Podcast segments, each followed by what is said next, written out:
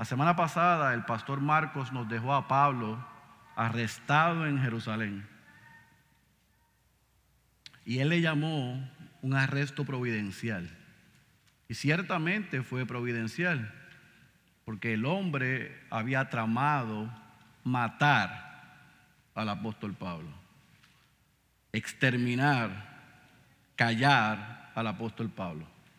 Pero Dios le había prometido a Pablo que le iba a guardar para que pudiese dar testimonio de él, no solamente en Jerusalén, sino en otros lugares.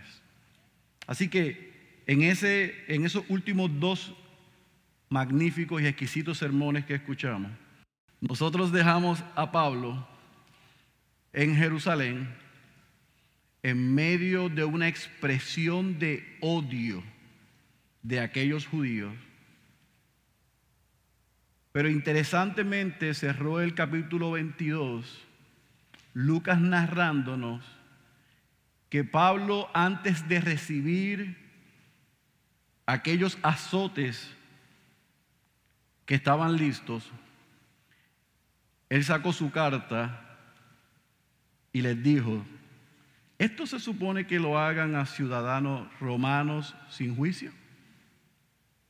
Entonces, aquel soldado, aquel comandante, aquellos que lideraban se asustaron.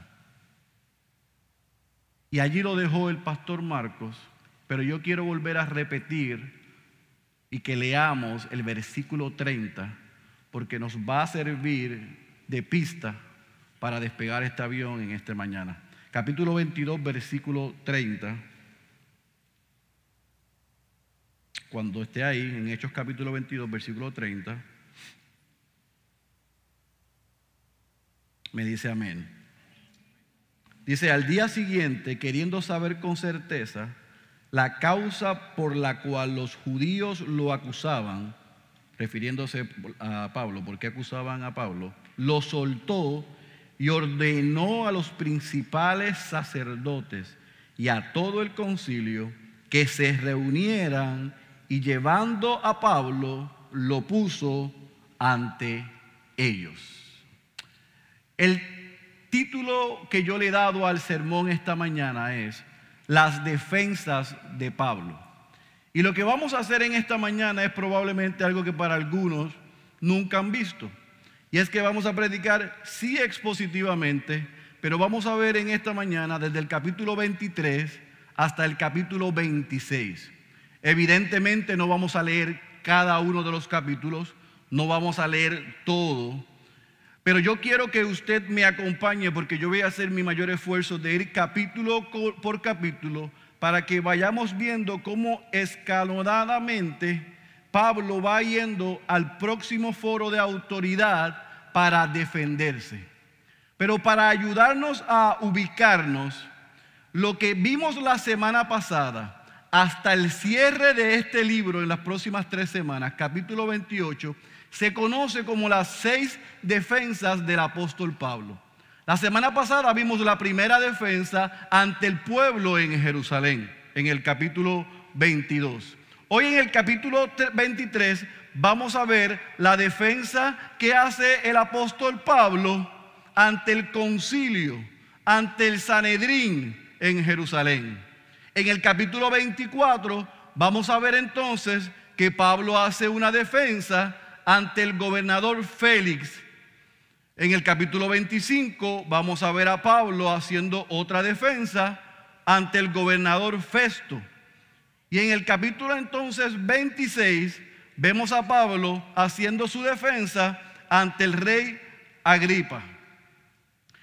Dentro de dos o tres semanas vamos a ver la última de estas seis defensas, cuando Pablo va a Roma y se presenta ante los líderes judíos en Roma y así concluye el libro de Hechos de los Apóstoles. Así que en esta mañana nos vamos a concentrar en esas cuatro defensas que están ahí en su pantalla. el capítulo 22, muy bien explicado, el pastor Marcos lo, hizo la semana pasada. El capítulo 28 lo veremos en las próximas semanas. Hoy nos vamos a concentrar desde el capítulo 23 al capítulo 26. Y yo quiero que ahí en su boletín usted tome al menos estas cuatro notas porque vamos, a, vamos a ir viendo a Pablo que ante una acusación sin fundamento, ante acusaciones sin base, ante mentiras una y otra vez, cada uno de los foros en los que él va no lo encuentran culpable. No hay razón ni para mantenerlo preso, ni hay razón para matarlo. Sin embargo, todas estas defensas son oportunidades que el apóstol Pablo utilizó para predicar el Evangelio. Yo pudiese cerrar el sermón en esta mañana, en los próximos 30 segundos, con esta tesis. Cada dificultad en la vida del cristiano es una oportunidad orquestada por Dios para predicar y presentar el Evangelio. Lo voy a volver a repetir. Cada dificultad, prueba, pérdida, dolor, persecución, mentira, conspiración, son oportunidades que Dios orquesta para que el creyente pueda proclamar el Evangelio y dar defensa y testimonio de su fe. Y eso es lo que vamos a ver en esta mañana. Y aunque yo pudiese ir cada domingo por cada capítulo, yo encuentro una línea melódica, una línea, una tesis en cada uno de estos capítulos que yo quiero ayudarles a que lo podamos ver como un todo y que lo que yo acabo de presentar como la tesis de estos capítulos, usted la pueda, se la pueda llevar en esta mañana y podamos salir por esas puertas recordando que no hay prueba, dificultad, persecución y situación adversa para el cristiano que no haya sido orquestada por Dios para que nosotros podamos proclamar el Evangelio y dar testimonio de la verdad. Amén. Muy bien, vamos al capítulo 23 entonces y veamos en esta mañana la primera defensa del apóstol Pablo.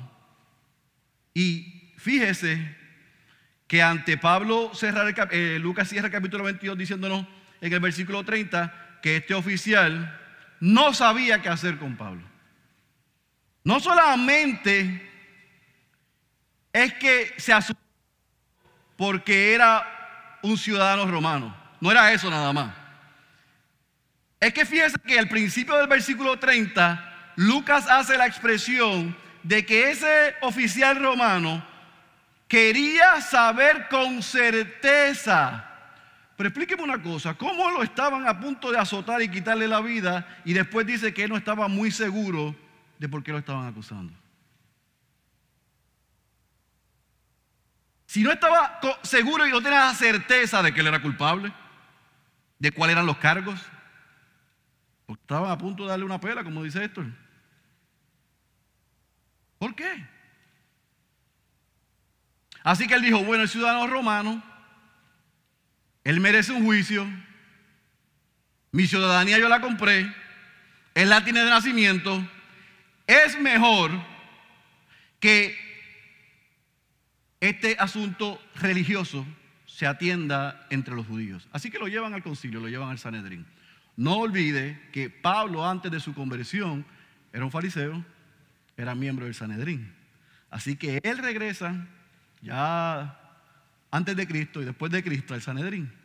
Y comienza el capítulo 23 Lucas diciéndonos que Pablo mirando fijamente al concilio les dice, hermanos. No fue y le dijo gobernantes, no le dijo autoridad, le dice qué, hermanos. No pierde de perspectiva eso. Estos hombres lo querían matar. Y Pablo, que con los romanos dijo, soy ciudadano romano, con los judíos que lo quieren matar, le dice, hermanos. Y mira lo que dice, hasta este día, versículo 1, Yo he vivido delante de Dios con una conciencia. Yo quiero que usted subraye eso, porque esta es la primera de cuatro veces en los próximos capítulos que Pablo hace la misma expresión. Con una conciencia perfectamente limpia. Usted puede hoy, si está frente a sus acusadores, decir, yo he vivido delante de Dios con una conciencia perfectamente limpia? Esa expresión del apóstol Pablo hizo que el sumo sacerdote Ananías, que era un tirano, que era malo, perverso, ordenara, y el versículo 2 dice, que lo golpearan en la boca. Sin embargo, esa expresión se queda corto de lo que realmente sucedió. Él le mandó a darle una golpiza al apóstol Pablo. Frente al Sanedrín, frente a todos esos oficiales. Otra vez lo quieren humillar. Otra vez lo quieren denigrar. Ananías no soportó que este hombre le llamara hermano. Que este hombre le dijera, tú me estás acusando con cargos que no son ciertos, pero yo tengo ante Dios mi conciencia perfectamente limpia. Y ante el despliegue de ira de Ananías, Pablo responde y le dice, pared blanqueada, o sea, hipócrita.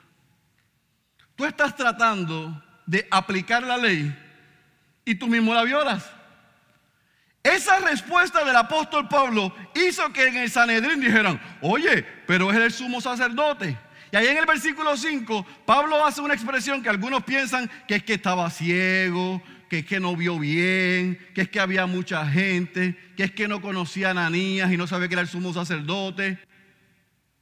Independientemente de que sea la razón, Pablo en el versículo 6 se excusa. Dice, bueno, pues está bien, no, no, debía haber dicho eso. Así que nos muestra aún la humanidad de Pablo. No respondí como debía haber respondido, aun cuando tú respondiste violando la ley. Por eso es que la palabra de Dios es perfecta. Porque no nos presentan Avengers. Nos presentan siervos como usted y como yo, que en el día malos a veces se muestran su humanidad. Pero aunque pareció irrespetuoso al sumo sacerdote, lo que Pablo le dijo a Ananías era cierto. Tú eres un hipócrita. ¿Estás ahí conmigo? Así que imagínese la escena por un momento. Aquí está Pablo frente a un concilio que sangran, huelen sangre, quieren ver muerto a ese apóstol. Él le llama hermanos, yo tengo la conciencia perfectamente limpia ante Dios, él lo golpea y entonces Pablo mira el concilio y ve que hay un grupo de fariseos y ve un grupo que es saduceos. Y esos dos grupos feos tenían una situación. Y era que los fariseos sí creían en la resurrección de los muertos. Los saduceos, por el contrario, no creían en la resurrección de los muertos. Pablo, que era fariseo, antes de Cristo creía en la resurrección de los muertos después de Cristo y de tener el encuentro y entender el Evangelio, entendía ahora cuál era la verdadera resurrección de los muertos mediante la obra que Cristo hizo y que el Padre lo levantó a él entre los muertos, se le prometió a los que creyeran en él que un día también resucitarían. ¿Está conmigo? Pero Pablo era un tipo astuto. El que lo veía, lo veía su físico y lo escuchaba, pensaba que él era Aquí me van a entender, un, un. Pero él era un hombre astuto. Y dijo, aquí hay, aquí hay dos grupos que no creen lo mismo. Y Pablo entonces aduce y dice, a mí se me está acusando porque yo creo que Dios levanta de los muertos. Y eso levantó pasiones en el concilio porque entre los fariseos y los saduceos comenzaron a pelear. En otras palabras, Pablo lo que utilizó fue esa verdad, porque él la creía, como una carta para alargarse un poco la vida. Así que comenzaron a discutir los fariseos, los saduceos y todo eso fuego. Pero es interesante lo que los fariseos entonces dicen en el versículo 9, parte baja. Escuche esto. Voy a leerlo completo el capítulo 9. Se produjo entonces un gran alboroto y levantándose algunos de los escribas del grupo de los fariseos, discutían acaloradamente diciendo, subraye esto, no encontramos nada malo en este hombre. Si Pablo no hubiera dicho que él creía lo mismo que ellos, lo hubieran ordenado matar. Pero al él sacar esa carta, se forma un alboroto y ellos tienen que reconocer, este hombre no ha hecho nada malo. Sigue la narrativa diciéndonos que el alboroto fue tan y tan y tan grande que el comandante tiene que sacar a Pablo de allí, llevarlo a un cuartel por miedo a que lo despedazaran allí. Pero en esa noche Jesucristo se le aparece a Pablo y mire lo que dice el versículo 11. A la noche siguiente se le apareció el Señor y le dijo, ten ánimo, porque me has testificado fielmente de mi causa en Jerusalén, así has de testificar también en Roma. Los que llevan con nosotros, y si usted no lleva mucho tiempo, puede ir a la página de las redes, están en el boletín y puede escuchar los mensajes anteriores. Esta no es la primera vez que, el Señor Jesucristo se le aparece al apóstol Pablo para darle ánimo y para recordarle su misión. En Corinto, cuando estaba a punto de enganchar los guantes, él le dijo, sigue predicando, aquí pueblo mío. Ahora se le aparece y le dice, yo te había mostrado desde Macedonia y desde Acaya, que la ruta era ir a Jerusalén. Y como dijo muy bien el pastor Marcos, no ibas a tener ninguna mejor oportunidad que predicarle a los judíos que estar en Jerusalén. Ahora están conspirando contra ti y te quieren matar, pero yo te estoy diciendo que tenga ánimo porque todavía tu misión y tu trabajo no ha terminado. Llegarás a Roma a dar testimonio de mí. Recuerde que está preso. Recuerde que una, dos y tres veces la han tratado de matar. Y aparece el Señor Jesucristo diciéndole, hey, tranquilo. Mantente firme. Mantente enfocado. Aprovecha todas estas oportunidades. Sigue predicando el Evangelio porque vas camino a Roma a dar testimonio de mí. Y sigue entonces el versículo 12 hasta cerrar el capítulo 23 diciéndonos que entonces estos judíos juraron matar a Pablo. Pero el sobrino de Pablo se enteró de lo sucedido y del plan y fue al cuartel y visitó a Pablo y le dijo, esto es lo que se está tramando. Pablo le dice, ve al comandante e infórmale. El comandante escucha lo, lo que le dicen, el plan de matar al apóstol Pablo. ¿Y sabe lo que hace este comandante que toma 200 soldados, toma a Pablo y lo envía a Cesarea ante el gobernador, mi tocayo Félix, que era más malo que Ananía? Así que este comandante romano salva a Pablo de lo que están tramando los judíos y lo envía a Cesarea con 200 soldados para protegerlo y le envía con una carta. Y yo quiero que veamos lo que decía esa carta. Vaya al versículo 29. Capítulo 23, versículo 29. Desde el versículo 27 está lo que dice, desde el versículo 26 parte baja, está la carta, eh, la explicación, la narrativa de la carta. Pero mire lo que dice el versículo 29 y hallé que lo acusaban sobre cuestiones de su ley. Pero mire lo que dice aquí, pero no de ningún cargo que mereciera muerte o prisión. Usted puede observar que aquí hay dos autoridades, una judía y una romana, que ante las acusaciones por índole religiosa, dicen, aquí no hay causa para que este hombre esté preso.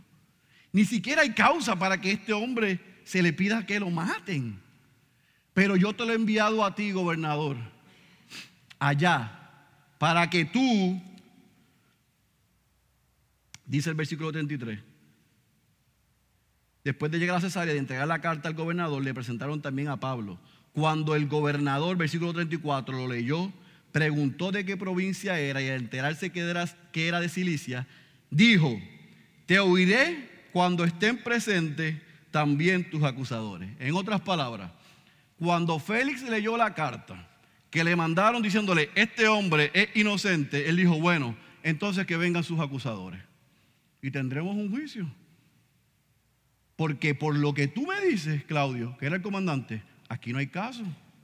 Así que, ¿qué pasó? Versículo 24, capítulo 24, perdón.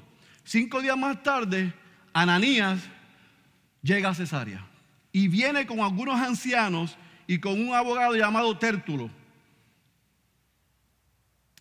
Y Tértulo, ante el gobernador Félix y en la audiencia ante Pablo, trató de acaramelar, endulzar, pasarle la mano, congraciarse con el gobernador Félix.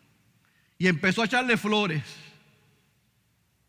Y en el capítulo 24, versículo 5, le describe al gobernador los cargos, los supuestos, los pseudocargos contra el apóstol Pablo. Yo quiero leerlo, versículo 5 en el capítulo 24. Pues hemos descubierto que este hombre, escuche bien, es verdaderamente una plaga. Eso es verdad. Él lo dijo de manera despectiva, pero Pablo era una plaga. Porque él iba y predicaba y que infectaba con el evangelio a las ciudades. Así que no dijo una, una mentira. Ahora, y que provoca disensiones entre todos los judíos por el mundo entero. Y es el líder de la secta de los nazarenos. Hasta trató de profanar el templo. Entonces lo arrestamos y quisimos juzgarlo conforme a nuestra ley. Pero interviniendo el comandante Elías, con gran violencia lo quitó de nuestras manos, mandando a sus acusadores que vinieran a ti. Si tú mismo lo interrogas sobre todo lo que he dicho, podrás confirmar las cosas de que lo acusamos. Mire lo que dice el versículo, el versículo 9. Los judíos que estaban en Cesarea se unieron también a la acusación, asegurando que efectivamente todo lo que dijo Tértulo era cierto. Esta plaga es un problema. Así que el versículo 10 al versículo 21 nos muestra la defensa de Pablo. Pablo ante el gobernador se defiende. Y le dice en el capítulo 10, parte baja, sabiendo que por muchos años tú has sido juez de esta nación, con gusto presento mi defensa.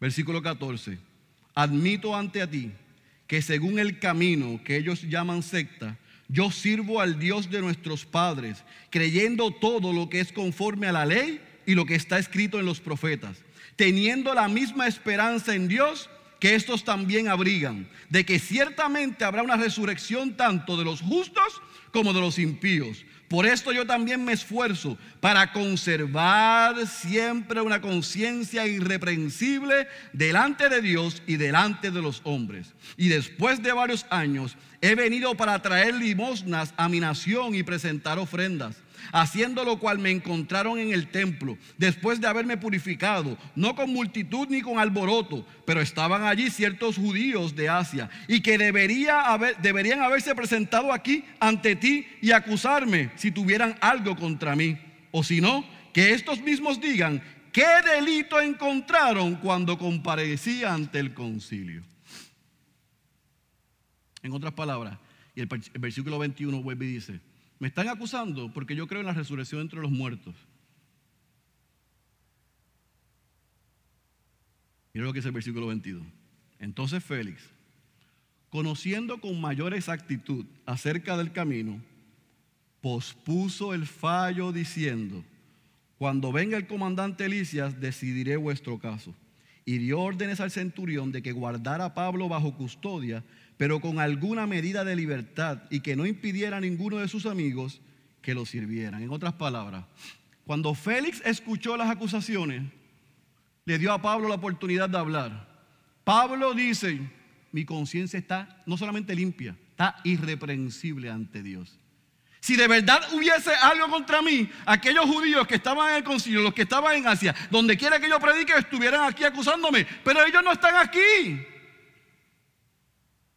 Estos rabiosos están contra mí por algo que yo no he cometido. Pero fíjese, yo no sé si pudo notar en su defensa que Pablo habló de, en una manera que para Félix, gobernador romano, pudiese entender que sus creencias eran similares a las creencias judías. En otras palabras, esto es importante. Pablo no estaba siendo acusado porque había faltado a la ley romana. Pablo está siendo acusado por asuntos religiosos y los romanos no se quieren meter ahí. Ellos son judíos, ¿se entienden? Y Pablo está diciendo, en ese asunto, ellos están diciendo algo que no es verdad. Ante la evidencia, el gobernador tenía el poder para decretar sentencia de muerte contra Pablo y se abstiene de su fallo. Y no solamente eso, sino que comienza a bendecir a Pablo. Y en su arresto le dice, ok, vamos a darte un arresto domiciliario. No lo sácalo de la celda. Déjalo que reciba visitas. Déjalo que esté cómodo en lo que a mí se me ocurre que voy a hacer con él. Lo que hizo Félix fue ganar tiempo. Pero ¿qué sucedió? Que desde el versículo 24 hasta el versículo 27, Lucas nos dice que Félix con su esposa llaman a Pablo constantemente y Pablo cada vez que estaba frente al gobernador predicó el Evangelio. Y no solamente le predicó el Evangelio, dice el versículo 25 que le predicó sobre la justicia, el dominio propio. Félix era un tirano, era un abusador. Y, Pablo no solamente le predica el Evangelio, sino que le habla de la justicia, el dominio propio y el juicio venidero. Cuando yo sea grande, yo quiero ser como Pablo. Cuando yo sea grande, yo quiero ser como Pablo. Si Wanda Pásquez me invita, o Rivera Chats, o Johnny Méndez, o Carmen Yulín, o Donald Trump, o el superintendente de la policía, o el secretario de educación, o el jefe de la policía porque ahora no es superintendente, de seguridad pública, hasta el jefe de los bomberos, el de ARPE, el de AMSCA, cualquier persona que esté en autoridad y en eminencia, este caballero lo que hizo fue predicarle el Evangelio. Y aprovechar la oportunidad para predicarle el Evangelio y pasar una radiografía por su vida y confrontar su vida con las escrituras. Dice el texto que cuando Félix escuchó esto se atemorizó. ¿Sabe por qué se atemorizó? Porque Félix era tan malo que él quería chantajear a Pablo. Y él lo que quería era, para sacarlo de, prisión, que Pablo le diera, como dicen mis amigos, unos chelinos. Pegarle la boca y vete por ahí. Pero como Pablo predicó el Evangelio, la justicia, el dominio propio, y el juicio venidero, dice el texto que Félix asustó. Pero para consagrarse, consagrarse, congraciarse, disculpen, con los judíos, ¿sabe lo que hizo? Lo dejó preso por dos años más. A veces yo pienso que Hechos es como el periódico de ayer, como dice la canción. ¿Sí? Las cosas que narra Lucas en la vida y el ministerio del apóstol Pablo con estos gobernadores corruptos, es como si estuviésemos viendo las noticias ayer. Lo mismo, probablemente aquí en Puerto Rico usted no está consciente, pero esto pasa en Latinoamérica, esto pasa en el mundo. Nuestros vecinos están sufriendo por eso ahora mismo. En el oeste nuestro, en el sur nuestro por gobernantes corruptos. Van hombres y mujeres de Dios y le presentan la verdad, le presentan el Evangelio, le enseñan cómo deben gobernar. Y los quieren callar. Pablo no tenía precio. Él era un hombre íntegro, como dice el pastor Sujil Michelén. Un pecador redimido que mostró en cada foro integridad compromiso por la causa del Evangelio. Así que su premio fue dos años más preso. Pero ¿qué pasa? Que Félix sale como gobernador y llega en el capítulo 25 un nuevo gobernador que se llama Festo. Festo va a Jerusalén. Así comienza el capítulo 25. Unos días después de llegar como el nuevo gobernador, va a Jerusalén. Y allí un grupo de sacerdotes y de líderes judíos se presentan ante él a quejarse y decirle, aquí hay un hombre que es un problema, que causa disensión, que predica otra cosa, y ¿sabe lo que pasa? Que está en Cesarea y no lo quieren traer acá a Jerusalén para que tú pases juicio sobre él en Jerusalén. Festo, que no tenía todos los detalles, dijo, pues yo no lo voy a traer a Jerusalén. Si ustedes quieren, o si ustedes saben, o si ustedes han encontrado algo malo que él haya hecho,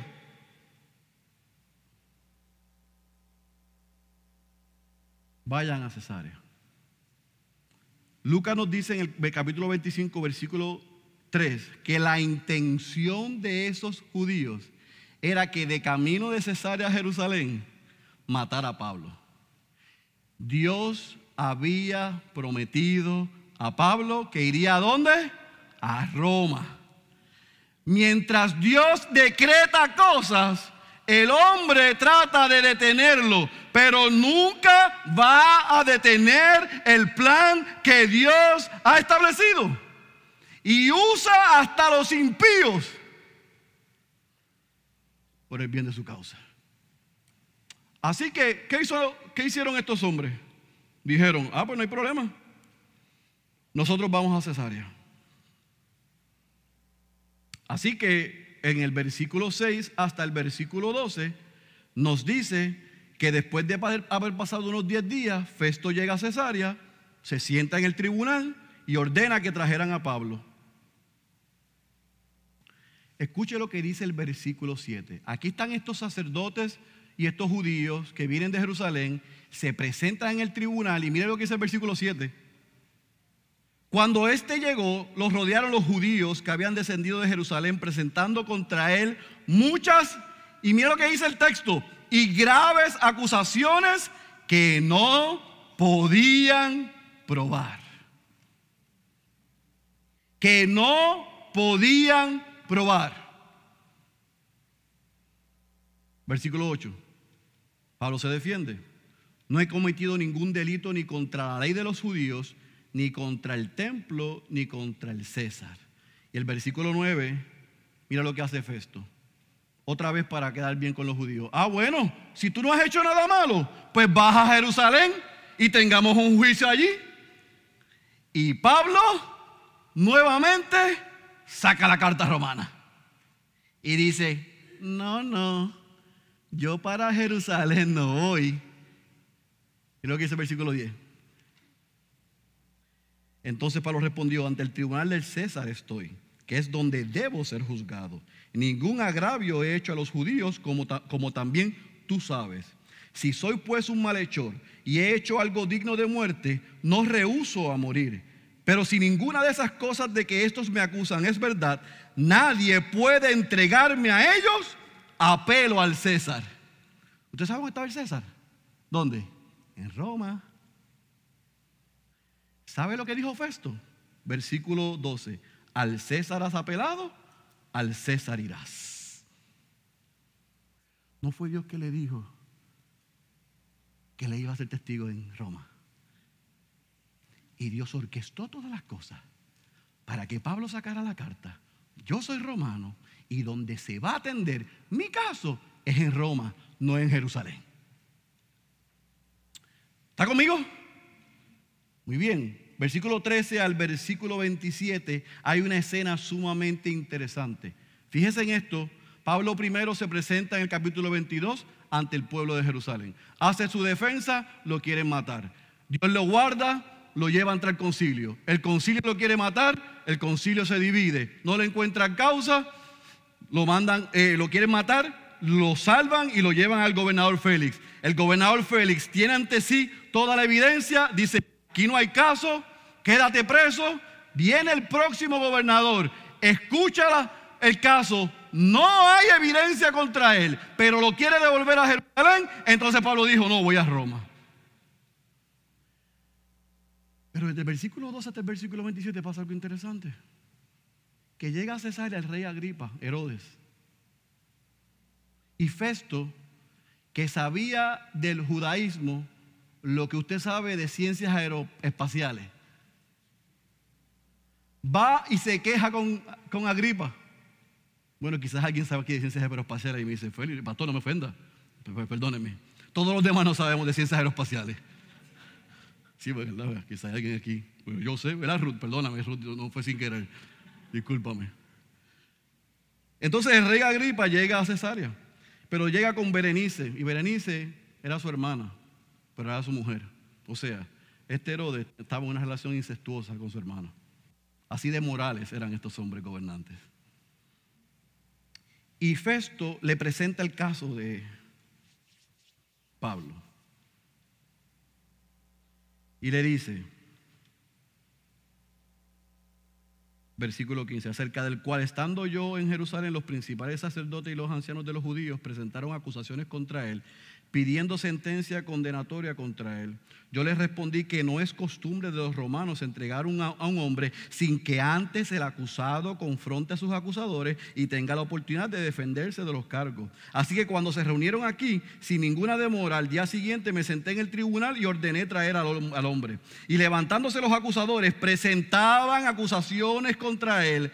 Pero mire lo que le dice Festo al rey, pero no de la clase de crímenes que yo suponía sino que simplemente, escucha esto, tenían contra él ciertas cuestiones sobre su propia religión, escucha esto, y sobre cierto Jesús ya muerto, y de quien Pablo afirmaba que estaba vivo. Pero estando yo perplejo, como investigar estas cuestiones, le pregunté si estaba dispuesto a ir a Jerusalén y ser juzgado de estas cosas allá. Pero como Pablo apeló que se, le tuviera bajo custodia para que el emperador diera el fallo, ordené que continuase bajo custodia hasta que yo lo enviara al César. Entonces el rey dijo a Festo, a mí también me gustaría oír al hombre. Mañana, dijo Festo, lo oirás. Así que al día siguiente le traen a Pablo al rey. Y en la audiencia, Festo le dice frente a Pablo y a la audiencia, yo encontré, versículo 25, pero yo encontré que no había hecho nada digno de muerte y como él mismo apeló al emperador, he decidido enviarlo. Versículo 27, porque me parece absurdo al enviar un preso no informar también los cargos en su contra. ¿Usted se imagina la posición en la que estaba Festo? Iba a mandar un, un preso al César. Razón por la que está aquí, no tengo idea. ¿Por qué lo están acusando? No sé. Unas cosas ahí de un Jesús muerto. Y este loco dice que está vivo. ¿Tú te imaginas que César diga, pero, pero yo no voy a perder el tiempo con esto? Así que él intercede ante Agripa para ver si Agripa le ayuda. Así que Agripa, capítulo 26, comienza diciéndonos que versículo 1, y Agripa dijo a Pablo, se te permite hablar en tu favor. Entonces Pablo, extendiendo la mano, comenzó su defensa. Por favor, escuche y lea conmigo lo que dice el versículo 2, de la manera en que Pablo se presenta al rey. Con respeto a todo aquello de lo que los judíos me acusan, me considero afortunado, oh rey Agripa, de poder presentar hoy mi defensa delante de ti, sobre todo porque eres experto en todas las costumbres y controversias entre los judíos, por lo cual te ruego que me escuches con paciencia. Pues bien, todos los judíos conocen mi vida desde mi juventud, que desde el principio transcurrió entre los de mi pueblo y en Jerusalén Viví como fariseo, dice el versículo 5, pero ahora estoy sometido, versículo 6, por la, a juicio por la esperanza de la promesa hecha por Dios a nuestros padres. Versículo 8. ¿Por qué se considera increíble entre vosotros que Dios resucite a los muertos? Y cuando le dice eso, Pablo entonces comienza a narrar su manera, su pasada manera de vivir. Y comienza diciéndole, yo antes no solamente perseguía a los del camino, no solamente yo consentía su muerte como la de Esteban, sino que yo me gozaba en blasfemar, en enfurecerme y en hacer daño hasta en ciudades extranjeras. Pero entonces en el versículo 12, por tercera ocasión en el libro de los Hechos, Pablo les narra su conversión. Y comienza desde lo sucedido en Damasco. Y cómo Jesús le dice, yo soy Jesús el que tú, el que tú persigues, versículo 15. Pero mire las dos presentaciones del Evangelio que Pablo le hace a este rey. Versículo 17. Versículo 18, para que abra sus ojos a fin de que se vuelvan de la oscuridad a la luz y del dominio de Satanás a Dios, para que reciban por la fe en mí el perdón de pecados y herencia entre los que han sido santificados.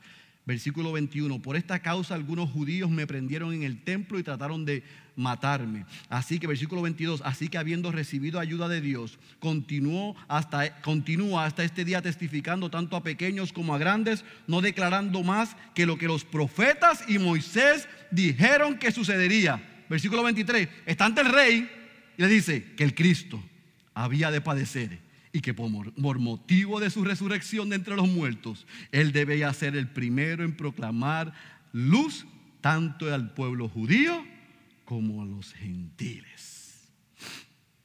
Usted se imagina al rey, pero déjeme darle un dato, un pedazo de información. Este rey tiene antecedentes judíos. Este rey, lo que está escuchando, ya lo sabía de alguna u otra manera sabía de Moisés y sabía de los profetas. Y se lo voy a probar ya mismo. Pero cuando Pablo termina su presentación, Festo, que está más perdido que un juez visco, mira lo que le dice. Pablo, estás loco. Tu mucho saber te está haciendo perder la cabeza. Pablo le dice, yo no estoy loco. Versículo 25. Excelentísimo Festo sino que hablo palabras de verdad y de cordura.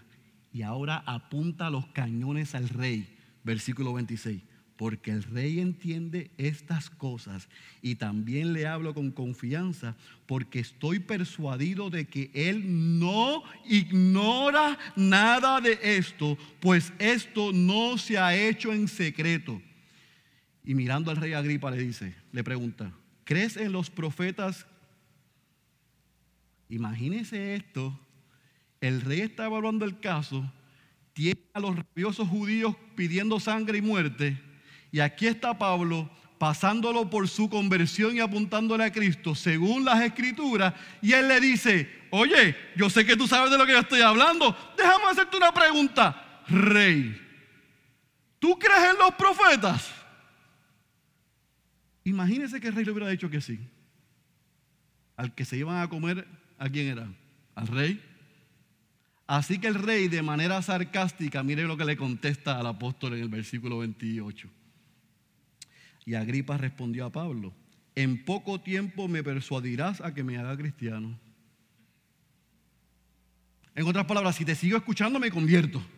¿A usted le han dicho eso? Porque a mí me lo han dicho ahí, aquí en la, en la Ponce León, en la Fernández Junco, en Los Lirios, en Millennium, todo el mundo me dice lo mismo. Si, me quedo cinco minutos, me hago cristiano contigo. Tú tienes una labia, me dicen. Eso es sarcasmo. Eso es hipocresía. Eso no es verdad. El rey Agripa dijo, yo sé de eso, pero no te voy a escuchar. Pero Pablo contestó de manera magistral, ah, bueno, ya yo te pregunté aquí, voy a decirle entonces a toda la audiencia versículo 29. Y Pablo dijo, quisiera Dios que yo fuera en poco tiempo o en mucho, no solo tú, sino también todos los que hoy me oyen llegaran a ser tal como yo soy, a excepción de estas cadenas. ¿Sabe lo que está Pablo a ellos? Le dijo a los judíos, le dijo a los romanos, le dijo a los oficiales, le dijo al rey, le dijo al gobernador, le dijo a la reina, le dijo a la gobernadora, le dijo a todo el mundo, yo quiero la salvación de todos ustedes. Ojalá quiera Dios que sean salvos como soy yo. Preso, supuesta y alegadamente condenado a muerte por esos hombres, la respuesta del apóstol fue no maldición, sino deseo tu salvación. ¿Sabe lo que dice Lucas que pasó? Que se paró Agripa, se paró la reina, se paró Festo, se pararon los oficiales y cierra el capítulo 26 en el versículo 31 diciendo esto. Este hombre no ha hecho nada que merezca muerte o prisión. Y Agripa dijo a Festo, ¿podría ser puesto en libertad este hombre si no hubiera apelado al César. ¿Tú te imaginas que tú, mira, si tú y yo escuchamos eso, hubiéramos dicho, pero ¿por qué rayos habré dicho al César? Ya me hubieran sacado de aquí. Pablo dijo, yo no quiero que me saquen de aquí. Yo tengo que ir a Roma a predicar a Cristo y a este crucificado. Tú no me vas a sacar de aquí. Tú no me tienes que sacar de aquí. Tú no me puedes sacar de aquí. Yo tengo que ir a Roma porque eso fue lo que Cristo me mandó hacer. El decreto de Dios jamás se detiene por la voluntad del hombre, sino que Dios alinea las cosas para que lo que Él ha decretado termine sucediendo.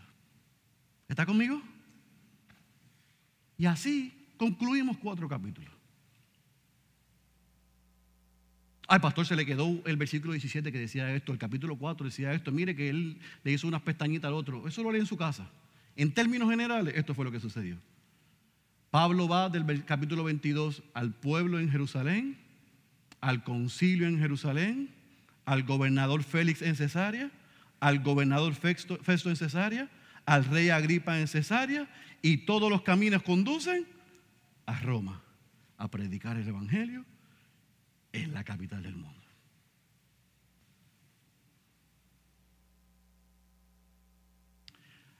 Cada uno de estos encuentros y cada uno de estos foros, aunque fueron gravosos y difíciles para el apóstol, fueron utilizados por él para con respeto, pero con vehemencia, predicar el Evangelio.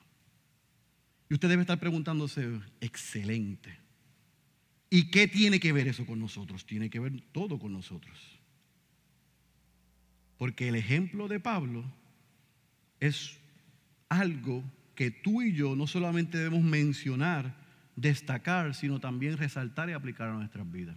Y hay cuatro cosas que yo te quiero compartir en esta mañana que espero que el Espíritu pueda ayudarte a través de lo que hemos visto en la palabra a que tú puedas salir por esta puerta recordando. Número uno, el Señor nos prepara para las dificultades que vamos a enfrentar.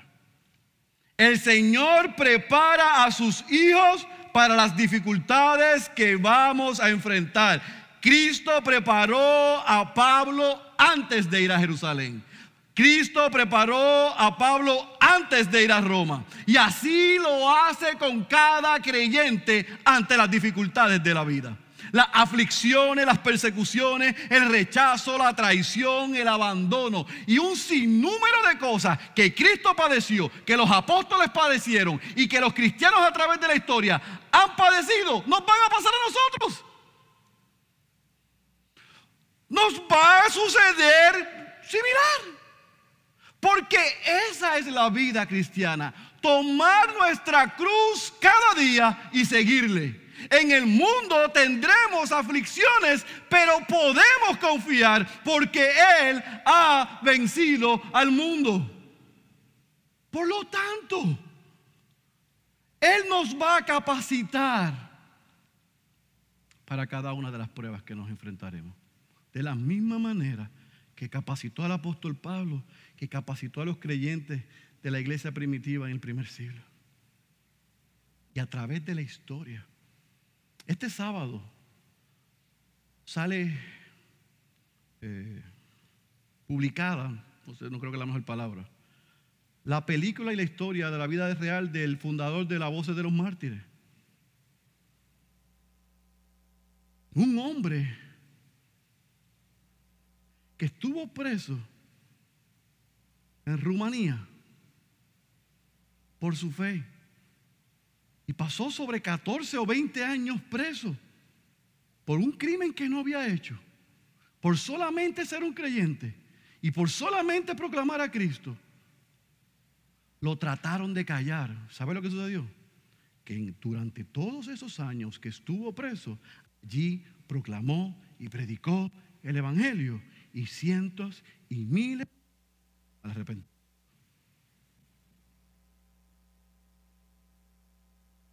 Ay, pastor, pero es que yo no he estado preso, a mí Dios no me puede usar como Pablo. Bueno, yo, yo iba a decir que yo no espero que estés preso, pero yo no sé si el Señor así permita que por nuestra fe estemos presos. ¿O es que usted está tan desconectado del mundo que no sabe que el resto de la humanidad en el mundo real, en el otro lado del mundo, valga la redundancia, sufre por su fe? E Irán, que es el país donde mayor crecimiento cristiano hay, significa que al, al, tú decir, como en aquella época, Jesucristo es el Señor, te va a costar la vida. O en China. Eso es lo que pasa en el mundo que nosotros no conocemos. Las mismas cosas. ¿Y sabe por qué esos hombres recién convertidos después de años creyendo en el Islam y en otras cosas, pueden pararse y dar su vida por el Evangelio, es porque están convencidos de la verdad que los transformó. Están dispuestos a dar su vida. Para llegar a ese convencimiento, créame que Cristo nos prepara. Así que, en el mundo de nosotros, que a veces es como de cartoons, no es real, lamentablemente. Déjeme decirte que las enfermedades son a veces usadas por Dios para que el carácter de Cristo crezca en nosotros y puedan ser usados para enfrentar futuras pruebas, pérdidas, dolores, fracasos, decepciones, traiciones. Crisis en las manos de Dios son oportunidades para parecernos más a Cristo, menos al mundo y poder predicar el Evangelio. Pablo nos mostró eso. Yo espero que lo podamos ver. Número dos, se levantará todo tipo de oposición cuando tu norte y mi norte es predicar el Evangelio y dar testimonio de quien nos salvó y llamar a los hombres al arrepentimiento. Usted no vio que desde que el Espíritu ordenó a la iglesia en Antioquía separar a Bernabé y a Pablo para la obra del ministerio, la ruta de Pablo ha sido predicar el Evangelio a la misma vez que los judíos trataron de callarlo y exterminarlo para acallar sus conciencias.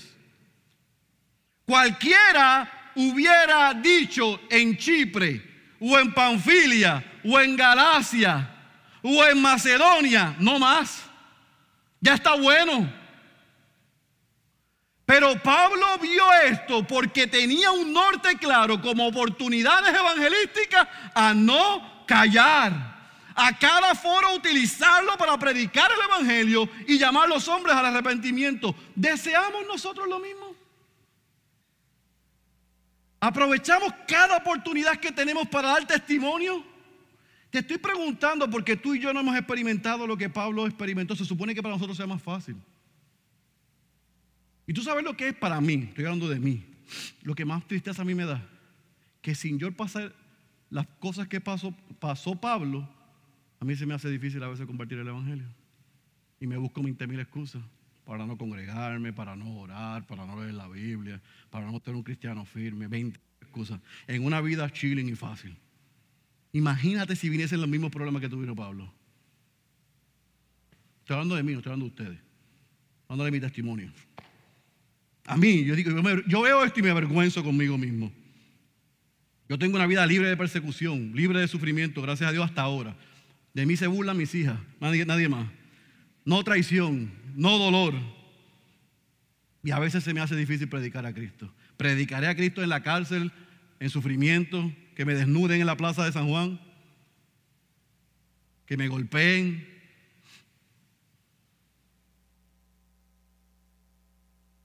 Digo yo. ¿O es que nosotros pensamos que lo que le pasó a Pablo, lo que le pasó a los, a los apóstoles lo que le pasó a los mártires en la historia no nos puede pasar a nosotros?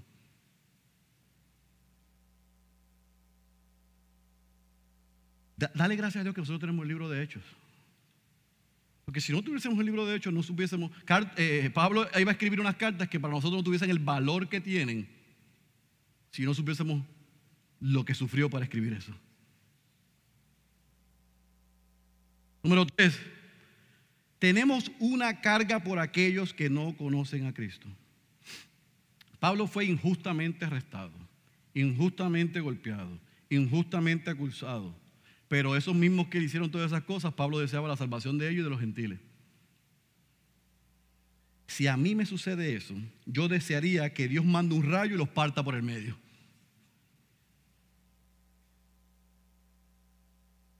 Y a Unis también, porque hizo así. Pero los demás no, los demás están ready para ir al cielo. Fíjate esto, y gracias por ser sincero, porque yo pensé que yo era el único extraterrestre aquí. Cuando hablan mal de nosotros, ¿qué es lo que viene a nuestro corazón y a nuestra mente? Cuando mienten contra nosotros, ¿qué es lo que viene a nuestro corazón y a nuestra mente?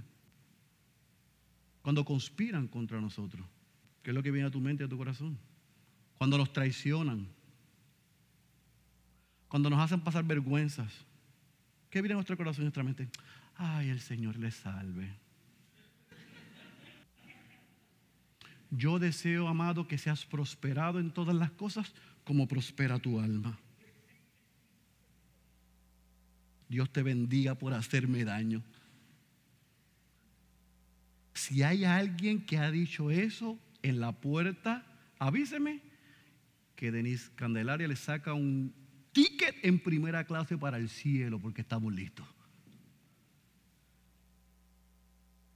Cuando nos hacen mal, en nuestra condición pecaminosa, que todavía estamos en esa naturaleza, lamentable, desafortunadamente y vergonzosamente deseamos el mal de los demás.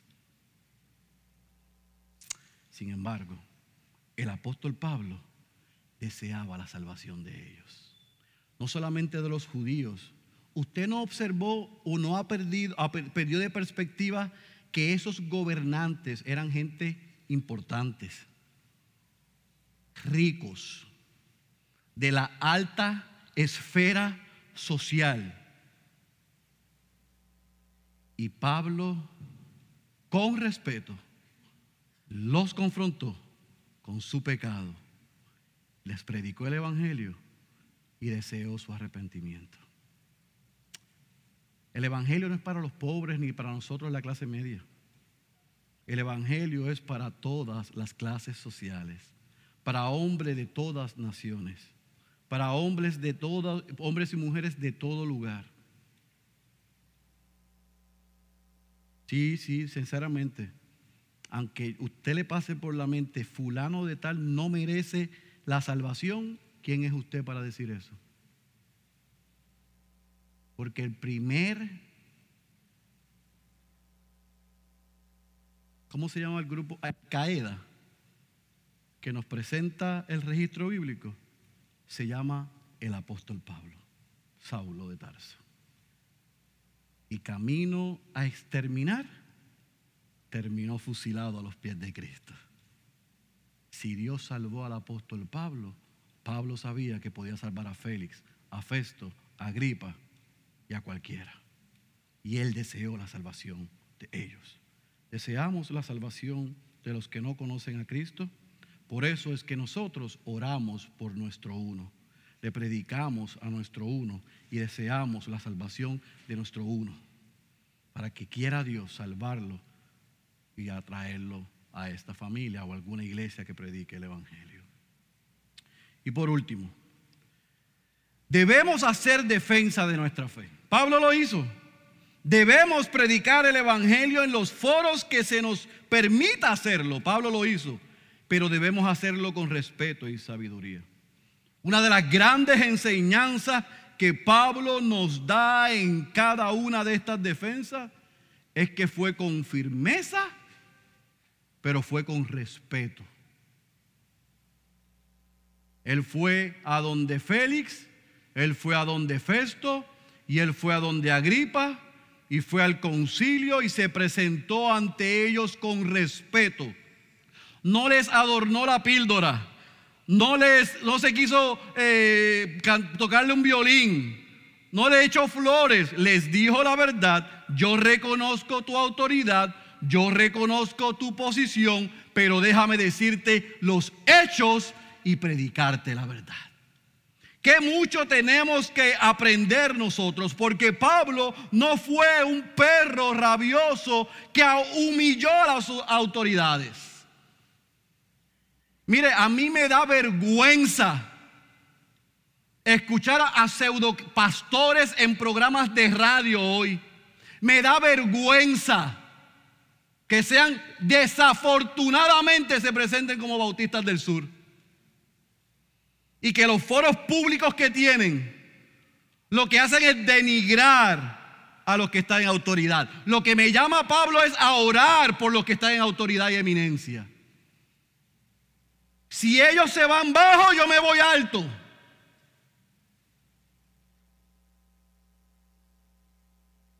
Las redes sociales están llenas de líderes, pseudo líderes cristianos despedazándose contra otros porque ellos sí tienen la verdad. Eso es una vergüenza para el Evangelio.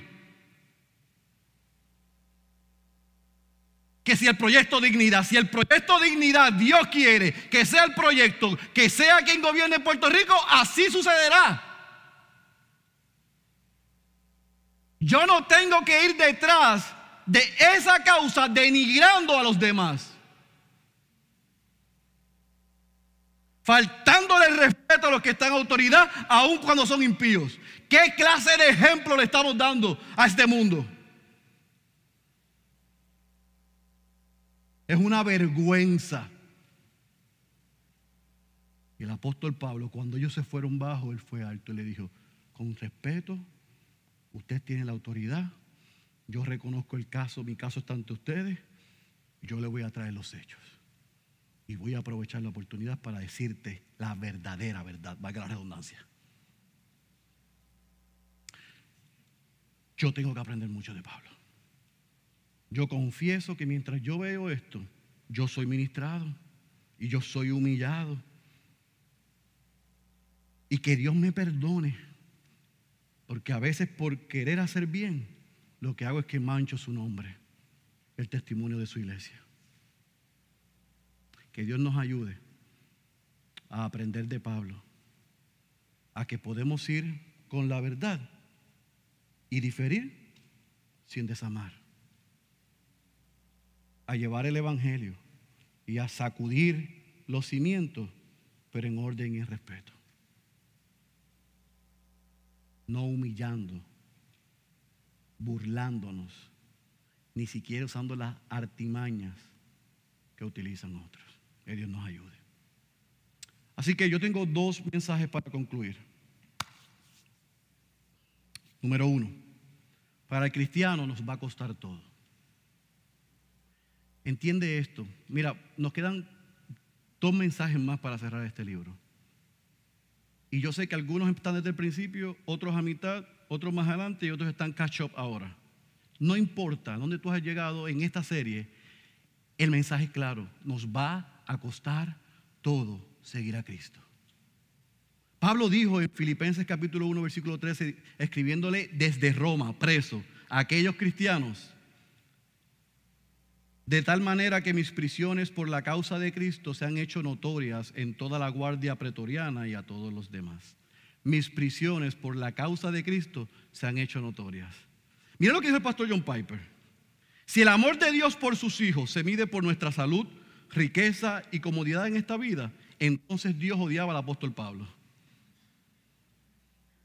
¿Sí o no? lo odiaba. Porque de lo que Pablo se gloriaba era de que sus prisiones estaban siendo utilizadas para la proclamación del Evangelio a judíos, a gentiles y a los que están en autoridad. A Pablo le costó su libertad. A Pablo le costó su salud. A Pablo le costó su vida por la causa más valiosa y más grande del Evangelio de Jesucristo. A ti, a mí, creyente y miembro de esta iglesia, nos va a costar todo. Y algunos de nosotros todavía estamos infectados con ese mensaje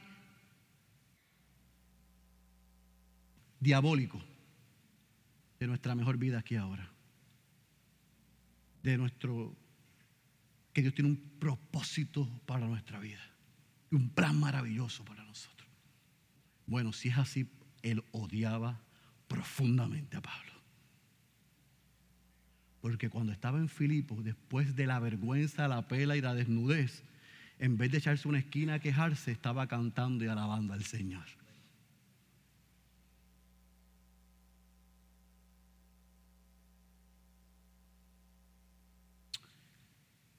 Seguir a Cristo es probar un poco de lo que Él experimentó en la tierra. Rechazo, burla, traición y dolor. No es un, no hay otro mensaje que ese.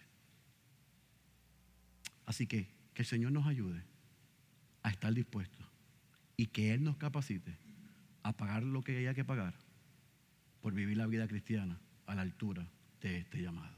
Sin embargo, yo no quiero cerrar e irme sin hacerle un llamado a los que están aquí que no son cristianos. Quizás es tu primera, segunda, tercera, quinta vez o yo. Quiero darte dos ejemplos para concluir. El gobernador Félix escuchó el Evangelio, escuchó sobre la justicia, escuchó sobre el dominio propio y escuchó sobre el juicio venidero. Y lo que nos dice Lucas fue que él se atemorizó. No nos dice que eso lo llevó al arrepentimiento. El rey Agripa sabía de las escrituras, sabía de los profetas y no estaba perdido en la historia que le hacía Pablo. Pero igual con sarcasmo dijo, casi, casi me hago cristiano. Pues déjeme decirle una noticia que no le va a gustar a alguno. Los casi, casi cristianos terminan en el infierno. Los casi, casi cristianos terminan en el infierno. O te sometes a Dios, entregas a Cristo, te rindes a Él, quitas tus manos del volante y te arrepientes de tus pecados, reconoces que eres un pecador y confiesas a Cristo como Señor, o vas a ser un casi, casi cristiano que vas a terminar en el infierno. Como el ir a McDonald's no me hace un hamburger, venir a la iglesia no me hace cristiano.